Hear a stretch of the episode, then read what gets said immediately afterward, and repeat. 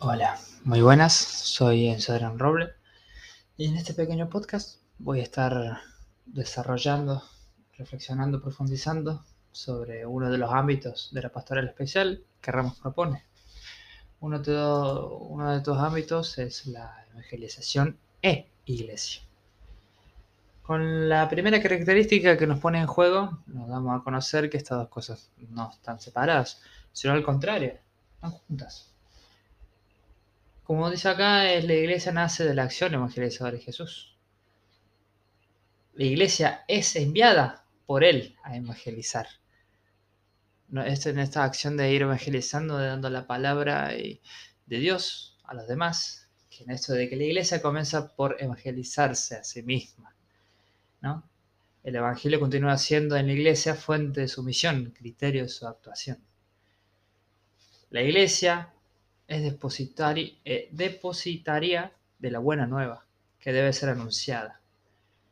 En esto de anunciar, de evangelizar, se me venía a la cabeza la reflexión sobre la planeación, especialmente poniéndome en contexto donde estamos, en la planeación social en América Latina. En esto de ir eh, en un contexto donde la pobreza abunda y en esto de la evangelización que Jesús da, de esto de amor y estar con el pobre, es claramente que la planificación social justamente se puede definir como el proceso de elección y selección entre cursos alternativos de acción, con vista a asignación de recursos escasos, con el fin de obtener objetivos específicos sobre la base de un diagnóstico preliminar que cubre todos los factores relevantes que pueden ser identificados. En esto de que ya entendemos lo que es una planificación social, lo que nosotros vemos en nuestro alrededor, cuáles son los, los problemas, las cosas positivas o negativas, nosotros, vale la redundancia, planeamos para, eh, en este caso, evangelizar, llegar al otro, seguir dando ese mensaje de la buena nueva. También tenemos que tener presente que la iglesia misma envía a los evangelizadores. De hecho, todo miembro de la iglesia es por lo mero hecho de permanecer en ella un evangelizador. ¿No? Es imprescindible que la iglesia autentifique con la verdad de sus testimonios a aquellos que anuncian. En esto de la experiencia, de las palabras, de la, del testimonio, de ser testimonio. Que es necesario que la iglesia justamente haga un anuncio explícito del contenido central de su evangelización. ¿no? Que las evangelizaciones no, no tienen la transmisión de conocimiento y saberes, sino que busca la adhesión personal y comunitaria a Cristo. Con esto se me venía a la cabeza que no, no es particularmente algo sencillo, sino tiene toda una trayectoria de cómo evangelizar, a pesar de tener los, todos los evangelios que, y de la experiencia, de las palabras que nos dio Jesús. Todo esto ha recorrido un, una historia. ¿no? Y en esto de ir investigando, profundizando, estudiando, es la teología pastoral una herramienta de modelos de acción de pastoral, nos hemos dado cuenta que se ha dado una progresiva evolución de sus conceptos y de su comprensión.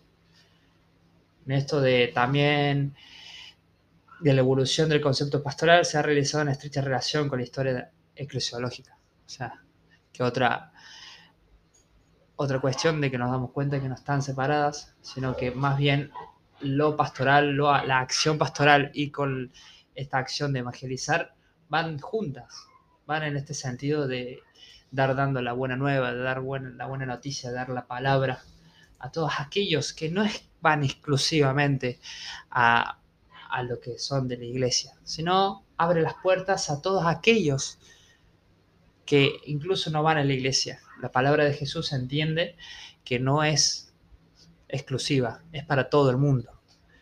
Eso se incluye todas las personas, ya sean pobres o no, ya sean en cualquier situación, es para todos, no es discriminatorio. Y en esto de qué es la teología pastoral, es particularmente,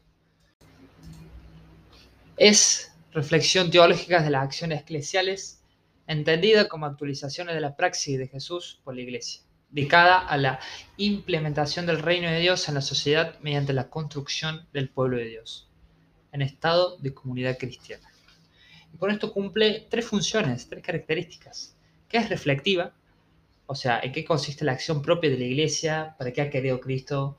¿Hacia dónde se encamina? Estoy preguntándose, reflexionando, profundizando. Después crítica, que la iglesia necesita ese objetivo de la evolución y valoración. Y después normativa, que también señala no más de aplicaciones de dichos principios a las acciones pastorales, que valora las acciones realizadas.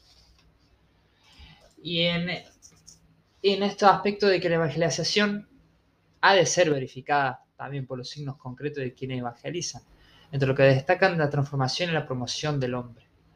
Los ciegos ven, los cojos andan y los pobres son evangelizados. Y por último, la evangelización se manifiesta auténtica cuando aquel ha sido evangelizado. En esto de ya a llegar al otro, la evangelización, la palabra, en este aspecto de que no se puede separar la fe del testimonio. Quien ha encontrado a Cristo está en la imperiosa necesidad de anunciarlo. Cuando uno conoce a Cristo, como automáticamente lo anuncia. Se convierte en evangelizador. Y hay tres etapas de la evangelización. La acción misionera, la acción catecumenal y la acción pastoral. La misionera es con los no creyentes.